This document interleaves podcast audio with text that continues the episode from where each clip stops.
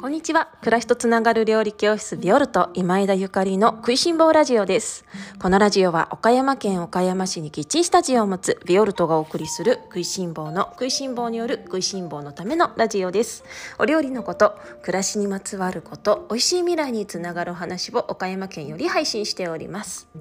皆様おはようございます。料理家の今枝ゆかりです。本日は4月10日日曜日です。いかがお過ごしでしょうか？今日はエキストラバージンオリーブオイルは偽物だらけというテーマでおしゃべりをさせていただきます。皆様おはようございます。毎日本当にあの暖かなうららかな日々が岡山県続いております。皆様のお住まいの地域はいかがでしょうか？えー、日曜日ということで今日はねお出かけしたりとかお花見行かれる方もいらっしゃるんですかね私もね今日はお花見に行こうと思っていますとはいえお花見と言っても桜ではなくてまあもちろんあの 道をね道を通りすがって桜を見ることもあるんでしょうが今日はスイートピーのお花見ではなくてお花摘みに行こうと思っているんですね。えーと、岡山県は実はスイートピーの生産地として有名だそうで私も岡山に移住してくるまでは全然知らなかったんですけれども花にもね産地あのありますよね。でスイートピーが有名なんですね。特に倉敷市の船尾という地域があるんですけれどもこちらの船尾の地域はスイートピーとそれからマスカット緑色のねブドウですねマスカットバレキサンドリアという、えー、昔から続いているマスカットブドウの名産地なんですよ。で、まあ、マスカットの話はさておき今日はねそのスイートピー農園さんのところにお邪魔したいなと思っていまして今日はあのお弁当を持って、えー、花摘みに行くんですけれども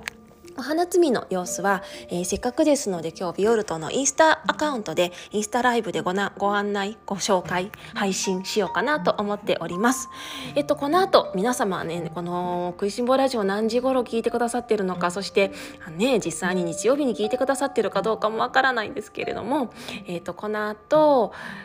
9時半から10時ぐらいの間かな。どうだろう？10時ぐらいかな。ちょっとあのね月次第会場に月次第ということなので時間が曖昧なんですけれども午前中のうちにねあの花摘みを始めてハウス内でどんな様子なのかライブでね皆様にご紹介したいななんて思っています。香りまで届くといいんですが、まあ、今回このねスイートピー農園のファーム高尾さんとっても素敵なご夫妻が営んでいまして、まあ、ちょっと彼らも忙しいかもしれないのでお話伺えるかどうかわからないんですけれどもねタイミングが合えばあの彼らのね声もあの配信この電波に乗せて皆様にお届けしたいななんて思っております。お弁当はですねあの今月のオンラインレッスンでご紹介したいと思っております。韓国料理をお弁当に詰めて持っていく予定なんですよ、えー、今月はえっ、ー、とね春のビビンパとえっ、ー、とね違う違う春のそうそう。テーマ考えたんだった。春のビビンパと養生料理というテーマでオンラインレッスンとそれからキッチンスタジオでのレッスンを開催したいと思っているんですけれどもこのね揺らぎの春皆様いかがですか？もうね私もねすごい揺らいでますね。あの心もやはりあの揺らぎがち。あのいつもに比べて揺らぎがちだしそれからあの体の方ですねまあ内臓って言ったらちょっと大げさですけれどもお肌にねちょっと吹き出物ができたりとかなんかねいろいろ、まあ、暑かったり寒かったりねまあそりゃそうだっていうところなんですけれどもちょっとね心と体のあのメンテナンスっていうかしっかりね癒しをねしていかないとなっていうふうに、まあ、日々暮らしているところなんですね。でそんなあの揺らぐ春にぴったりの、えー、野菜たっぷりのね韓国料理をご紹介したいと思っているんですけれどもそのあの今回オンラインレッスンでご紹介するビビンパをですねお弁当に詰めて、えー、ファーム高尾さんと一緒にお昼に食べようかななんて思ってるんですね。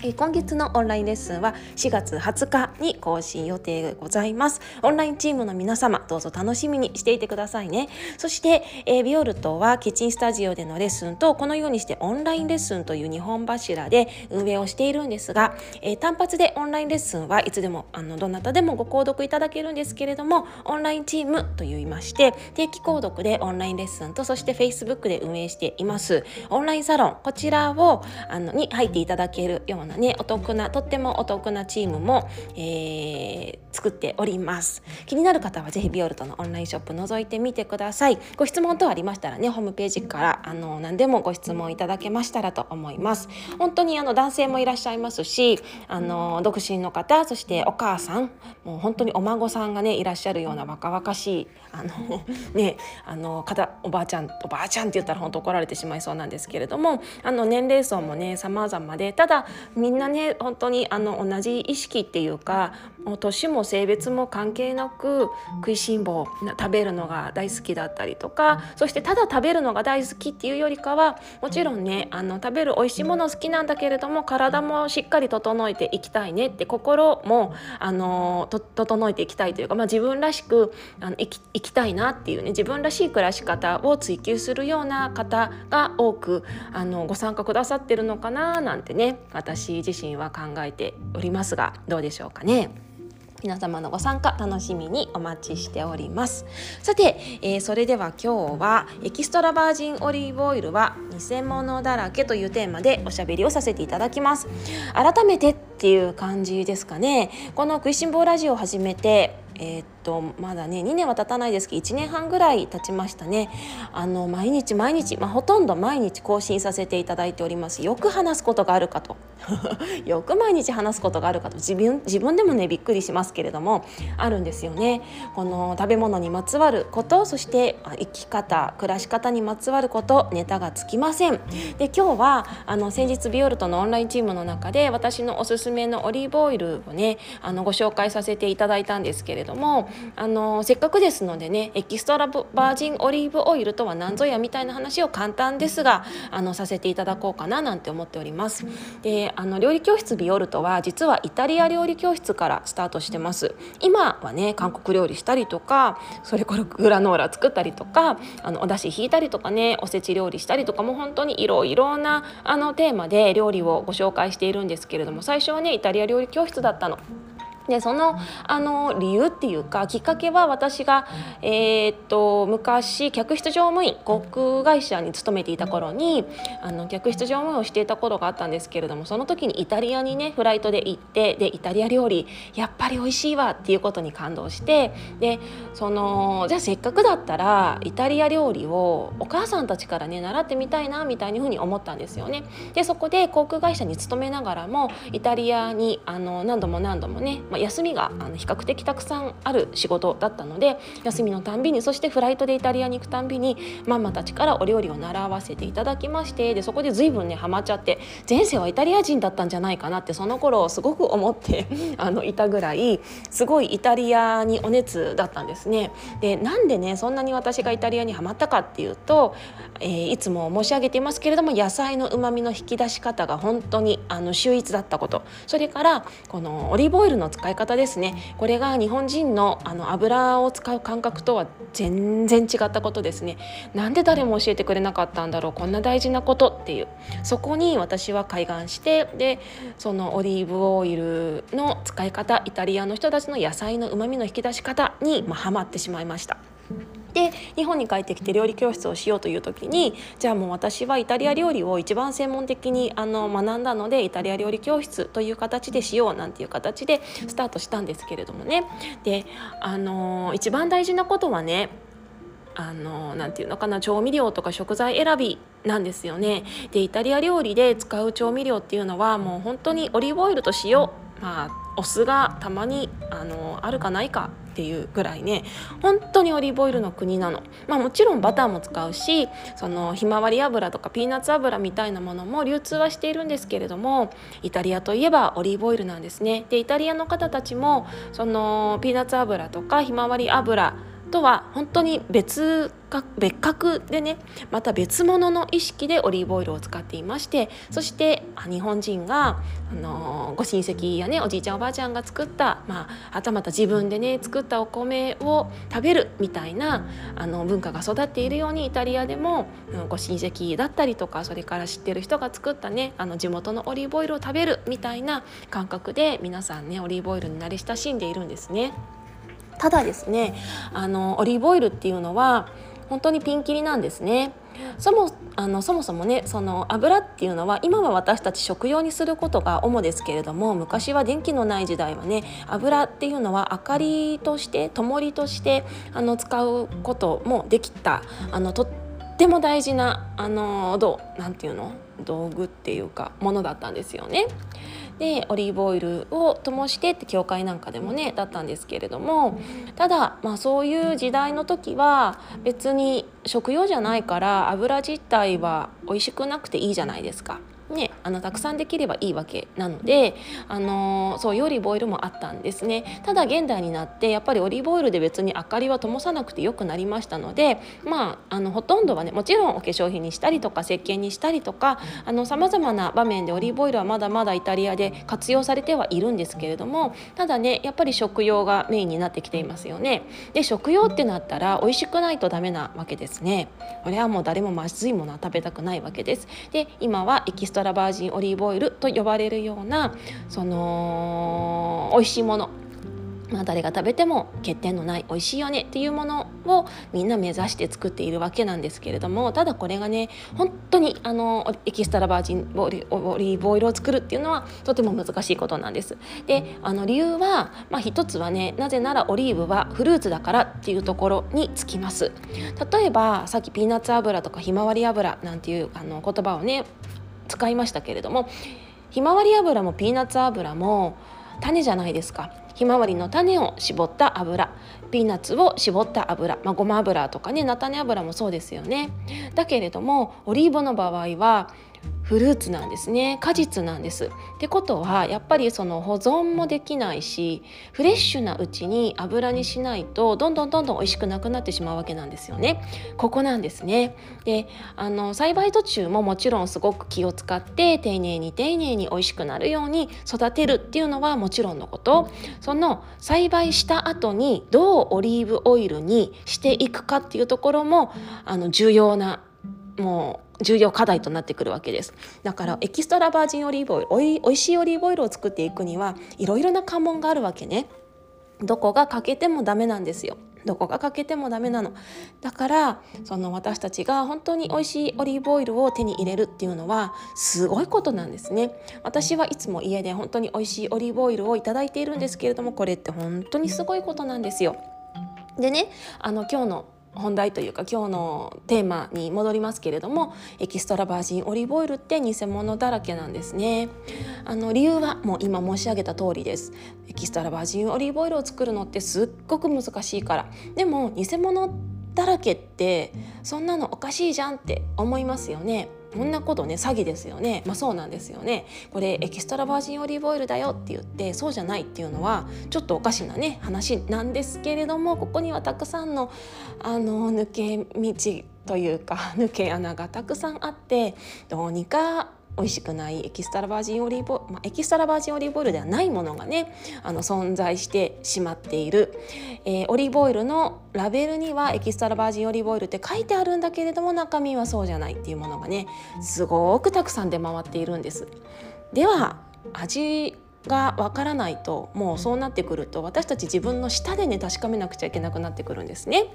ラベルにはエキストラバージンオリーブオイルって書いてあるわけですから見た目ではわからないわけです。そのラベルを見てもね中身がどうであるかわからないわけです。だから私たちに味わってみないとそれが本物かどうかっていうのがわからないんですよ。ただし日本人はこのオリーブオイルを使ってきた歴史がめちゃめちゃ浅いですよね。ですのでこれが本物ですよって言われたりこれが偽物ですよって言われてもへえそうなんですねみたいな。あのお醤油とかねお味噌の味わいっていうのはもう DNA にしっかり刻まれていますので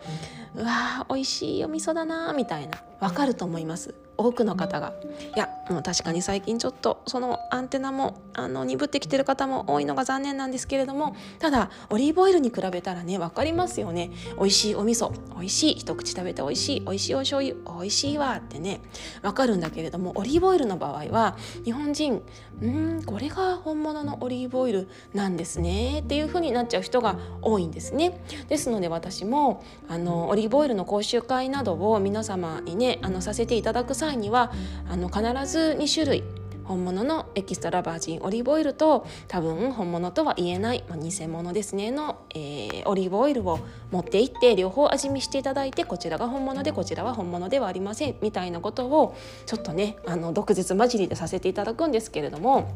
多くの方がねそこであの何、て言うのかな脱力っていうか えー、私が今まで食べていたものはエキストラバージンオリーブオイルじゃなかったんですねっていう風にまあ、ほぼあの99.9%なってしまうわけなんですよ。99.9%ですよ。これってね本当にあのもうオリーブオイル食べてる人それ偽物ですよって言っていい次元なんですよね。まあ、もちろんこの「食いしん坊ラジオ」を聞いてくださってる皆様はあの食べ物に関してのねアンテナがめちゃめちゃあの鋭い方もうセンスがねもうビンビン立っている方ばかりですので、あの大丈夫な方も多いのかなと、まあ、99.9%じゃないとは私は思ってるんですけれどもただ日本全体見回したらほとんどの方が本物のオリーブオイルを食べたことがないし本物のオリーブオイルを知らないし、えー、っと味比べしないとわからないと思っております。でみんな偽物食べてるで偽物食べてるのがすごく残念な理由のね一つがねそれを日本人はオリーブオイルが健康的だと思って買っているっていうことが前提にあるからなんですよ。あの日本ではオリーブオイルはすごくヘルシーなもので体にいいっていう風に思われていますよね。であの、あ、本物のオリーブオイルがどういうものかわからないけれどもどうやらオリーブオイルは体にいいらしいと。だからじゃあ普段の料理で使おうかって言って買ってる、まあ、それでも奮発してね。あのサラダ油よりも高いですからね。高価ですからそれでも奮発して買ってる方が多いのにそれなのにえそれ本物じゃありませんでしたっていうことってすごく悲しいしなんか裏切ってるなーってね私はすごく悲しいのいつも。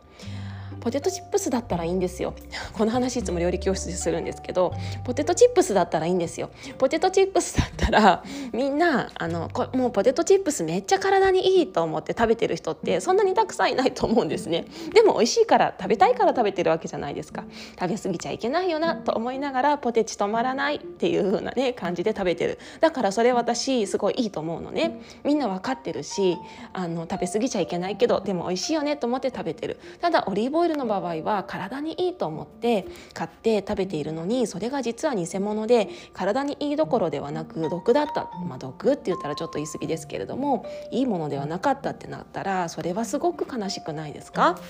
なので私はあのもう本当にね10年前からこの本物のオリーブオイルをみんなに知ってもらえるようなね布教運動布教運動みたいなことをずっとしているんですけれども今回あのオンラインチームの皆様にねあのオリーブオイル私のおすすめこちらです。あの限定販売なので購入したい人はあのポチッとしてねみたいにねあの申し上げましたらああの買ってみますみたいな方がたくさんいらっしゃってそれはすごく嬉しかったんだけれどもで,、ね、でもねあのゃんとしたオリーブオイル買うの初めてですっていう方が意外と多くいらっしゃったんですよ。で私実はそれにすごくびっくりしてえそっかっていうそっかみんなちゃんとしたオリーブオイルをあの使ってたかどうかもあの分かんなかったっていうか不安だった方もいらっしゃったんだなって思ってねでもそれならばもう本当にみんな絶対買ってっていうもうあのビオルトのオンラインチームの皆様はねもうぜひできれば食いしん坊ラジオのリスナーの方も通りすがってこの食いしん坊ラジオを聞いてくださっている皆様もぜひお願いだから本物のオリーブオイルをもうご縁だと思ってこのビオルトの食いしん坊ラジオオに出会ったご縁だと思って本物のオリーブオイルをお願いだから買ってみてください。お願いお願いお願いもうあの私と出会ったっていうのがねもうそういうことですですのでなんだろうなまあビオルトのオンラインレッスン1単元3850円もしくはビオルトのオンラインチームにね入られましたら、えっと、ちょっとお得に2980円になるんですけれども、まあ、もう、あのそれに入りたいって思っていつ入ろうかなって思ってくださってる方いらっしゃるかもしれないんですけれどもビオルトのオンラインチームに入る前にオリーブオイル先に買ってください。もうあのそれぐらいお願いです。それぐらい美味しいオリーブオイル1回買ってほしいです。3850円あったらオリーブオイル美味しいの買えますので本物あの本物のオリーブオイルはそうねあのビオルトのオンラインショップにありますのでちょっともうちょっとしたら皆様にも買っていただけるようになるかなと思ってるんですけれどもうちょっとね待っててほしいんですがもうどうぞ美味しいオリーブオイルを使ってほしいなんだか今日はもう訳のわからないね配信になってしまっているんですけれどもそれぐらいねあの調味料って大事なんですよね大事なの。であのオンラインレッスンのねあのご受講の皆様にはその焼きそばの作り方をねごはご紹介して美味しい焼きそばをあの通販させてもらったりとかそれから美味しい牡蠣をねあのご紹介したりとかあのいろいろしてるんですけれどもでもねもう焼きそばよりも牡蠣よりも先にお願いオリーブオイル美味しいオリーブオイルをぜひ。であの一度本物が分かったらぜひ半年から1年ぐらいは食べ続けていただいてでその後今まで使ってたオリーブオイル試しにもう一回食べてみて。そしたら分かります。あゆかりさんが言ってたのはこういうことなんだな。本物のオリーブオイルっていうのはこんなにすっきりしていてすごく爽やかでさらっと美味しいんだなと。で本物じゃない偽物のオリーブオイルっていうのは下に乗った時になんかちょっと油っぽくってそしてなんかあのねとっとしてて香りは意外と強いあのこれを本当は今までもしかしたらオリーブオイルってこういう匂いなんだなんかフルーティーな華やかな香りがするんだなって思ってたけども実はこれは違うんだっていうのが分かっていただけると思います。であの最後にねその今もし皆様のお家にあるオリーブオイルをえー、五感で感じていただけるとしたら比べずにね五感で感じていただけるとしたらあのーちょっと多めにスプーンでもちっちゃなおちょこみたいなものでもいいので出してみてください。で出してちょっとね手の上でね温めるそのおおちょこごとコップごと温める。スプーンだとちょっと難しいのでできればちっちゃいカップみたいなおちょこみたいのがいいんですけれども手の上でカップを温めて、えー、できるだけね自分の体温と同じぐらいにしてほしいの。そうするとポリフェノールがねあの揮発してね香りが上がってくるんですよ。でその香りを嗅いでもらってその香りがフレッシュだったら爽やかだったらあの互角です。もしこの香りがちょっとボワーンとあの濁った感じでなんかよく言えばフルーティー。よく言えばフルーティーです。ただ悪く言えばなんか腐った香りです。腐ってる香り。あの腐った香りがしたちょっとなんかマヌキア落としじゃないけどちょっと石油っぽいみたいな。そのポワーンとした発酵してるような香りがしたとすればそれはエキストラバージンオリーブオイルではないですねですのでもしね今お家にあってうちのどうかなってね心配されてる方がいらっしゃるとすれば是非お試しいただきたいなと思っております。ということで、えー、今日はその オリーブオイル偽物ですよじゃない。もうなんか自分で言ってて何の話をしてたか分かんなくなっちゃったんですけれども。そう今日はエキストラバージンオリーブオイルは偽物だらけというテーマでおしゃべりをさせていただきました。本当にね大事なんですよね。本当に大事なの。であの美味しいオリーブオイルを変えたらもうそこでバンバンバン大バンバンバンバンバンバン剤なんだけれどもただそこのそのオリーブオイルをどうやって美味しく使うかっていうところが次第二関門なんですね。なのであのビオルト料理教室ビオルトではここをねみんなにもしっかり学んでご卒業してほしいと思っているので。えー、っとぜひねあの美味しいオリーブオイル見つけた後はこの「食いしん坊ラジオで」あのちょこちょこ学んでいただくか、えー、ビオルトのオンラインレッスンご受講していただいてオリーブオイルの使い方をじっくりと学んでいただけましたら人生の宝になると私はもうあのー、ね思っていますので。ぜひいつかね機会があったらビオルトのオンラインレッスン受けていただけたらなと思います油の使い方等はあのしっかりねもうビオルトの看板商品としてオンラインレッスン作らなきゃなと思って今頑張っているところなのでもういつできるんだっていう感じですけれどもあの頑張って制作してるのでねこちらもあのちょっと待っていただけたらありがたいなと思うんですけれども、まあ、2021年私もいろいろこの料理教室ビオルトのかもっとみんなにね美味しい暮らし健やかな暮らしをあのしていただけるようなお手伝いがねできるような何かを制作してあの発信していきたいと思っておりますのでまたよかったら「食いしん坊ラジオ」聞いてくださいね。はい、それでは今日も美味しい一日をお過ごしください。暮らしとつながる料理教室ビオルト今枝ゆかりでした。